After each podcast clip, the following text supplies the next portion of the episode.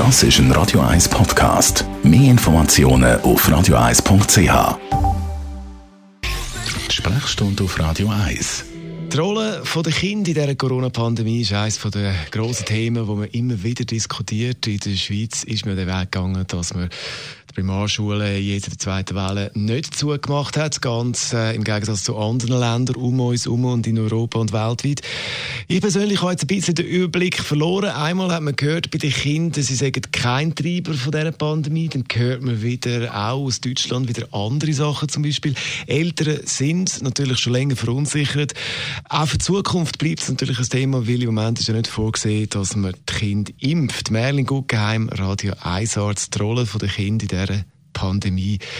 Was ist da der aktuelle Stand?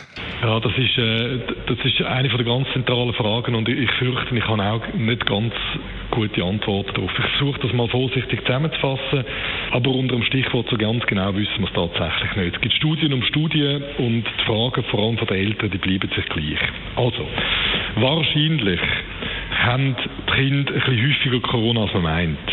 Äh, es gibt Daten aus Deutschland, die sagen, dass man bis, mehr, bis sechsmal mehr positive Kinder hat, dass man es tatsächlich weiß. Das hat unter anderem damit zu tun, dass die Kinder entweder keine oder kaum Symptome haben. Und entsprechend werden sie auch nicht getestet. Also gibt es eine große Ungenauigkeit. Aber man muss annehmen, dass Kinder unter 15 für sich genommen faktisch kein Problem haben mit Corona. Ob sie jetzt positiv sind oder nicht, bleiben dahingestellt, weil wir es nicht genau wissen. Aber es gibt dort eigentlich praktisch keine relevanten Verläufe. Das Problem ist bei den älteren Generationen.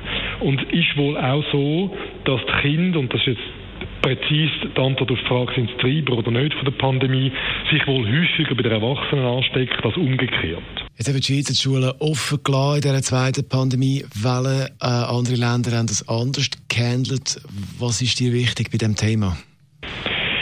Also das ist äh, auch für mich mittlerweile bei allem Bestreben, eine ruhige und unemotionale Auseinandersetzung mit der Pandemie zu finden, äh, äh, ein schwieriges Problem. Ich habe drei Kinder und ich glaube, dass wir, und es bleibt dahingestellt, ob das nötig und sinnvoll ist oder nicht, unseren Kindern und Jugendlichen furchtbar viel antun und abverlangen, wenn man sich vor Augen führt, dass die eigentlich wirklich von der Pandemie anders als die wir Eltern nicht betroffen sind.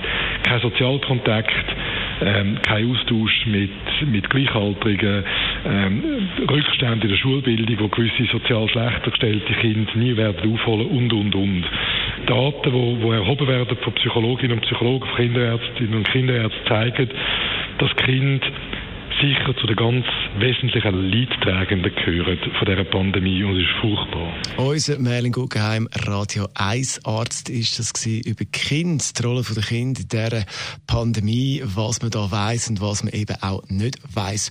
Und weitere Themen rund um Corona, die wir besprochen haben, zum Beispiel Thema Impfung und weitere Themen natürlich als Podcast zum Nachlesen auf radio1.ch.